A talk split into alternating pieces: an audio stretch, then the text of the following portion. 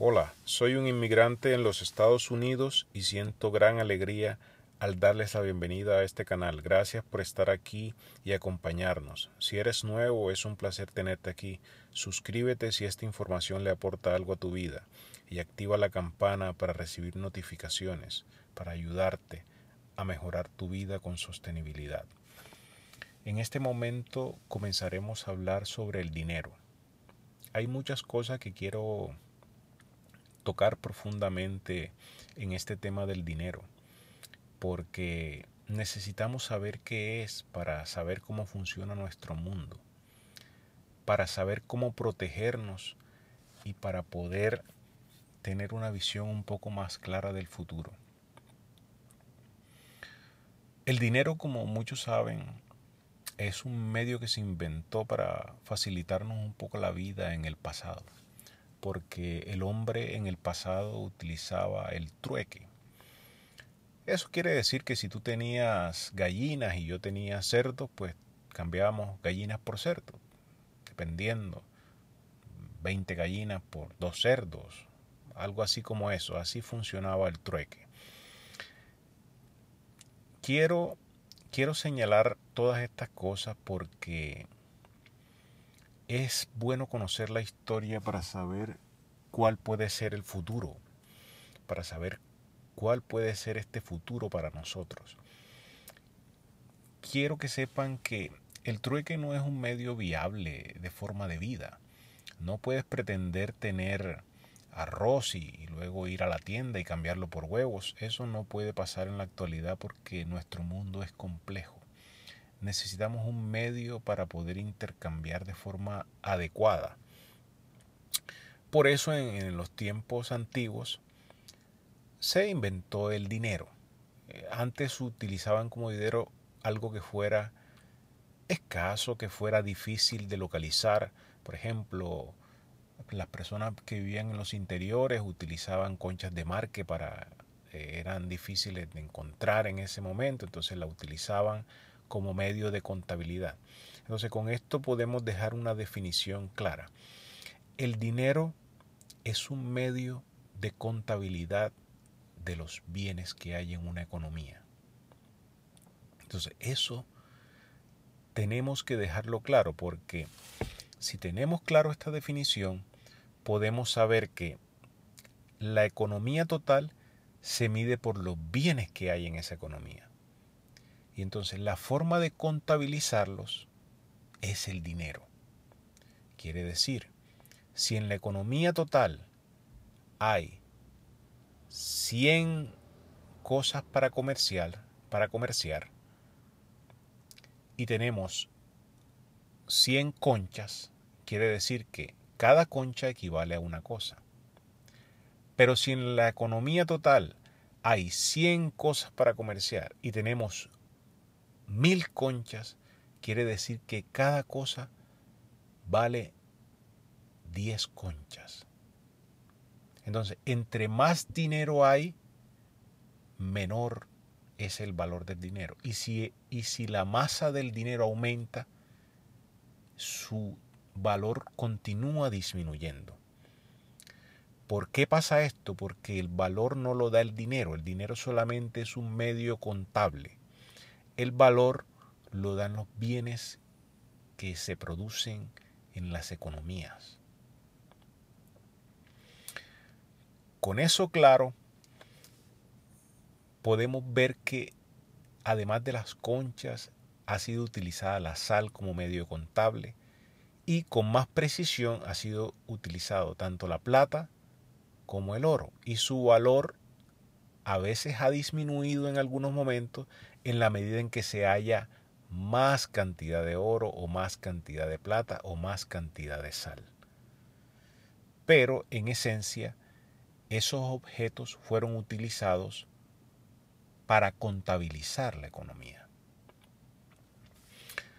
Con estas cosas claras acerca del pasado del dinero, podemos avanzar a nuestro mundo actual y mirar lo que nosotros somos observen que nuestro mundo actual es un mundo dividido. No sé si fue que se dividió porque ellos quisieron dividirse o fue que lo dividieron con una intención. No sé, eso no lo sé, pero nuestro mundo es un mundo dividido. Hay más de 200 países en el mundo, o aproximadamente 200 países.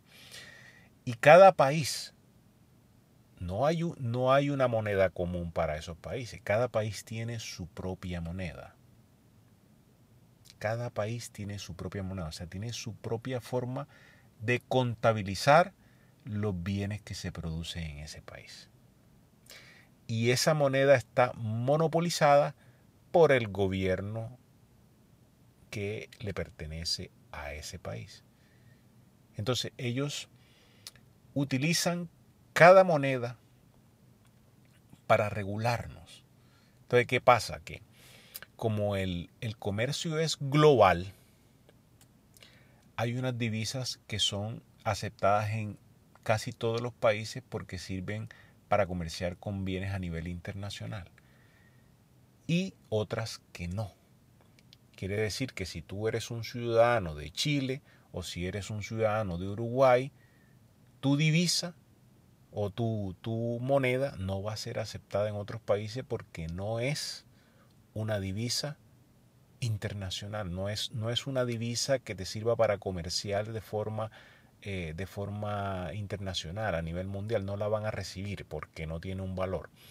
La divisa que actualmente, la divisa que actualmente eh, tiene valor y que es la más usada es el dólar americano.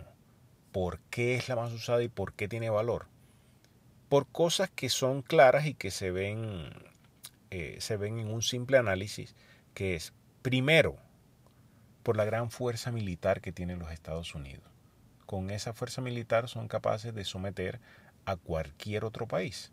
Entonces, e, ellos pueden con esa fuerza militar adquirir cosas que necesitan. Si necesitan petróleo una mina, ellos pueden ir y tomar posesión de, de, de estos bienes y eso da que su divisa sea aceptada porque puede puede ofrecerla tanto por vía comercial como por vía, por vía de fuerza. Y no solo eso, sino que Estados Unidos es una primera economía mundial, o sea, es una economía altamente productiva que cuenta con las empresas más avanzadas del mundo que producen bienes de alta calidad que mejoran la vida de las personas. Entonces, ese es el segundo motivo por la que el dólar por lo que el dólar es divisa. Porque el dólar es una moneda que, que, es respaldada por las diferentes compañías que están en Estados Unidos y que son las, eh, las compañías más avanzadas. Ustedes las conocen, Apple, Tesla, eh, Google. Todas estas compañías son, son compañías de alta tecnología y de bienes que de verdad pueden mejorar la calidad de vida de las personas. Entonces, tanto la fuerza militar como la capacidad de innovación y de producción de los Estados Unidos hacen que su moneda tenga un valor y su emisión esté respaldada por la producción en Estados Unidos. Con esto en mente, analicemos que los diversos países del, mundo que cada uno cuenta con, con una moneda en particular, ellos son rebeldes a tomar la divisa de Estados Unidos como moneda propia. Y ellos dicen, nosotros queremos tener nuestra propia moneda y se refugian en su moneda. Pero a simple vista o a simple análisis, esto es un error, porque su moneda es una peor opción que la moneda de los Estados Unidos. O sea, tomar como preferencia su propia moneda de un país, en general en la mayoría de países que son subdesarrollados, de un país mal administrado y de un país que no es productivo y que no tiene una fuerza militar eh, comparable a la de las primeras potencias, tomarla como una reserva para sus valores y para la comercialización es un error muy, muy, muy grave. Y no digo, y no digo que, no digo que tomar la moneda de Estados Unidos, que es el dólar americano, como moneda propia, sea algo bueno, porque tendrían que tener producción la cual, eh, la cual deberían vender por dólares o deberían vender por dólares para poder tener dólares en sus países. O sea, eso los obligaría a producir o a vender algo obligatoriamente al sistema económico de los Estados Unidos. Eso los obligaría a eso. Y no digo que eso sea bueno, pero es una mejor opción que tener una divisa completamente manipulada y completamente susceptible a una devaluación continua, que es precisamente lo que han venido haciendo en los últimos 100 años o incluso desde la constitución de, de los diferentes países a nivel mundial. Han venido devaluando progresivamente la moneda y por ende tomando la riqueza de las personas habitantes de esos países, eh, no dándole espacio para acumular eh, riquezas. Por algo eh, es muy frecuente en muchos de esos países que las personas opten por gastarse la plata rápidamente, porque dicen, si ahora tienes dinero, mañana no sabes. ¿Por qué? Porque sus monedas no saben, no saben el origen de, de, de pronto esa frase. Esas frases tienen origen a que las personas, a través del tiempo, saben que las monedas, no lo saben con certeza, pero en, en, las frases de los países ahí está la historia. Entonces saben que a través del tiempo esas monedas se han venido devaluando continuamente a una velocidad en algunas ocasiones vertiginosas. Eso ahora lo podemos ver en Venezuela, en Argentina, en Cuba en su momento, pero eso no es exclusivo de eso. A cada país le toca en un periodo determinado porque ese es un proceso que ha venido presentándose en esta en, en estos últimos en, la, desde la constitución de todos estos países eso ha venido un aumento de la riqueza con una posterior deterioro de la riqueza a través de las devaluaciones de moneda y a través de las devaluaciones de propiedad de raíz. Entonces prácticamente estar en un país eh, eh, subdesarrollado, inmerso en esa economía, es totalmente contrario a la capacidad de acumular riqueza. Por eso una persona en un país en un país subdesarrollado es prácticamente imposible de que acumule riqueza porque tanto se devalúa el valor de su moneda como las propiedades inmuebles cuando el país entra en, caos social. Por ejemplo, el caso de Venezuela, que ahora está en un caos social, las propiedades, los bienes raíces, los inmuebles han venido sufriendo una devaluación, una disminución sostenida de su valor, porque nadie quiere vivir en, eh, en de pronto en un proceso dictatorial o nadie quiere vivir en una economía o en un país que está en caos. Entonces todo esto, eh, no crean que es culpa de los países, eh, tampoco crean que es culpa de los gobiernos locales. Es un sistema que está constituido de esa forma y es un sistema de los cual debemos nosotros aprender para poder saber escapar o por lo menos tener un respiro de esto. O sea, en pocas palabras entendemos ahora que es mucho mejor estar posicionado, tener ahorros en dólares americanos que en la moneda de un país eh, subdesarrollado o de un país que no es confiable. Es mejor tener ahorros en dólares, en euros, libras esterlinas, que tenerlas en peso chileno, peso mexicano, peso colombiano o peso venezolano. Entonces es mucho mejor tener eh, los ahorros, eh, por ejemplo, los ahorros líquidos en divisa efectiva de esos países. Ahora, ya que sabemos eh, este proceso de las divisas, la división de los países y, y los ciclos de, de creación y destrucción de riqueza que se dan en todas estas economías subdesarrolladas y, y en la mayoría, en la gran parte del mundo, eh, yo creo que podemos entrar a tocar unos ciertos temas actuales que tenemos que tener conocimiento de eso porque pueden ser una forma, una forma de mirar el futuro con esperanza y de, y de poder estabilizar un poco el futuro económico de nosotros y de nuestra familia. Ahora se ha descubierto una forma de dinero digital. Esto es importante que lo sepamos y es importante que aprendamos sobre esto. No quiero venderles la idea de esta nueva forma de dinero digital como una panacea, como no, sino que es una forma que se ha descubierto en los últimos 10, 11 eh, años, eh, lo que le llaman Bitcoin, eh, que es como la moneda inicial, lo, primero, la primera que se lanzó al mercado, o al menos eso creo. Y es una forma de dinero, de dinero digital, se puede transferir de persona a persona no es duplicable, no es falsificable.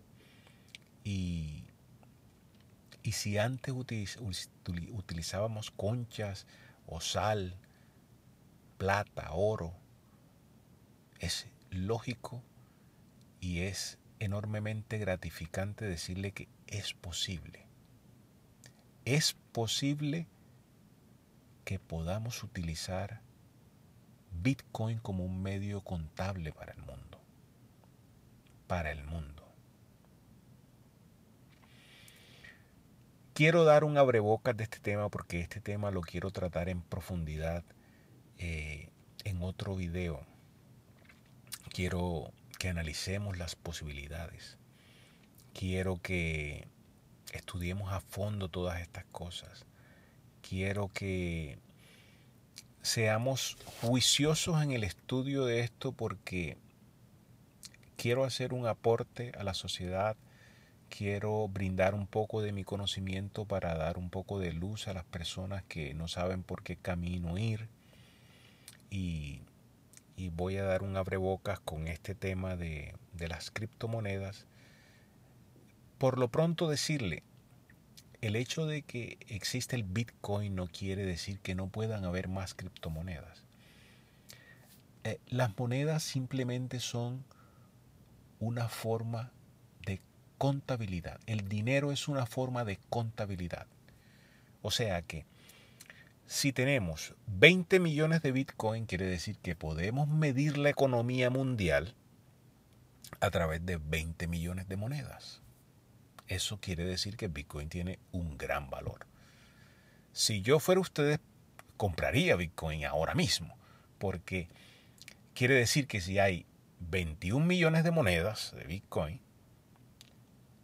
podemos hacer la contabilidad de los bienes mundiales a través de 21 millones de monedas. Quiere decir que una moneda de Bitcoin puede tener un gran valor. Y con eso no quiere decir que otras monedas que tengan el mismo sistema, incluso sean más seguras que Bitcoin o tengan más peculiaridades, no sean otro medio de intercambio. Pero yo estoy en contra de las monedas que pueden aumentar su emisión, porque eso sería entrar en el mismo proceso que estamos actualmente. El dinero no necesita aumentar su emisión, el dinero solo es un medio de cambio, solo es un medio de intercambio, de contabilidad. Entonces, entre más tú aumentas la emisión de dinero, menos valor tiene ese dinero. O sea que las monedas que yo compraría son las monedas que tengan una emisión limitada. ¿Por qué? Porque el hecho de que existan 21 millones de Bitcoin no, no significa que, por ejemplo, el Bitcoin Cash o el Litecoin no tenga ningún valor. Al contrario, puedo medir la economía mundial o, la economía de un país, suponiendo, utilizando 21 millones de monedas. y puedo medir la economía eh, de un país o la economía mundial utilizando 100 millones de monedas. O puedo medir la economía mundial o la economía de un país utilizando mil millones de monedas. Entonces simplemente lo único que varía es el medio con el cual contabilizamos esa economía. O sea que todas las monedas que tienen una emisión limitada, o los token, token o monedas que tienen una emisión limitada y que tienen alta capacidad para que el público las adopte de forma masiva, es decir, que las transacciones, el costo por transacción, el costo de transferencia persona a persona, sea aceptable, o sea, muy bajo, que la persona no tenga que pagar mucho por transferir, digamos, 5 o 3 dólares a otra persona, eh, son viables para utilizarlas en la economía. Eh, en mi experiencia utilizando Litecoin y Bitcoin y, algunas otras criptomonedas, veo que las, eh, las comisiones por transferencia en esas monedas son bajas, son bajas en montos pequeños debido a los sistemas de red que utilizan por lo menos en esta cantidad de personas que la han venido utilizando actualmente. No sé si al aumentar la cantidad pudieran esas transacciones tener eh, algunas alteraciones. Pero, pero quiero, quiero señalar que una moneda que cumple esa característica y que tiene emisión limitada y que, y que puede tener la capacidad para escalar transacciones a nivel mundial puede servirnos de dinero. Puede servirnos de dinero y podemos eh, abandonar los sistemas, eh, los sistemas monetarios locales, sobre todo en países subdesarrollados, porque estos sistemas de verdad que han sido un robo o, o una destrucción increíble de riqueza, porque yo no lo llamaría robo, yo lo llamaría destrucción de riqueza a través de ignorancia. Y, es, y es muy triste ver cómo los esfuerzos de toda una vida eh, a través del tiempo se destruyen y al final de las vidas de los individuos, sobre todo en países subdesarrollados, solamente quedan migajas de, de todo el tiempo de trabajo y de todo y de todo y de todo el esfuerzo invertido en el país, porque ni sus bienes ni sus ahorros en, moneda efectiva local eh, se conservan para reservar esos valores y para, y para retribuir el esfuerzo invertido en ellos. Entonces con esto quiero dejar el tema, el tema abierto, el tema abierto para, para seguir profundizando y para tocar otros temas eh, en esta serie de videos donde quiero aportar valor y donde quiero darles una luz para que puedan visualizar eh, un futuro en el mundo prometedor y que, y que ojalá sea así, que ojalá sea así y estaremos viéndonos, eh, estaremos escuchando escuchando sus propuestas en los comentarios y, esperando y esperando pronto traer otro video con otro tema para poder ir profundizando en este tema de las finanzas, poder hablar de, este tema del dinero, de la bolsa de valores y los mercados financieros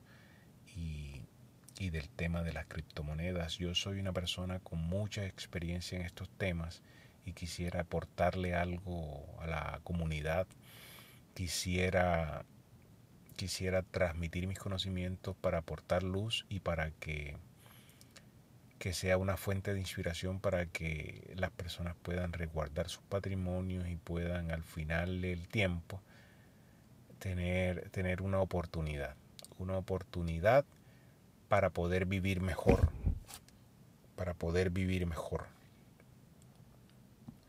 Dejaré un enlace en la descripción a nuestro canal público de Telegram para que puedas tener una información completa acerca del manejo correcto de tus finanzas. y del crecimiento sostenible de tu portafolio. Espero y me sigas tanto en YouTube como en Telegram, porque quiero dejar esta información con un gran valor para ustedes. Muchas gracias.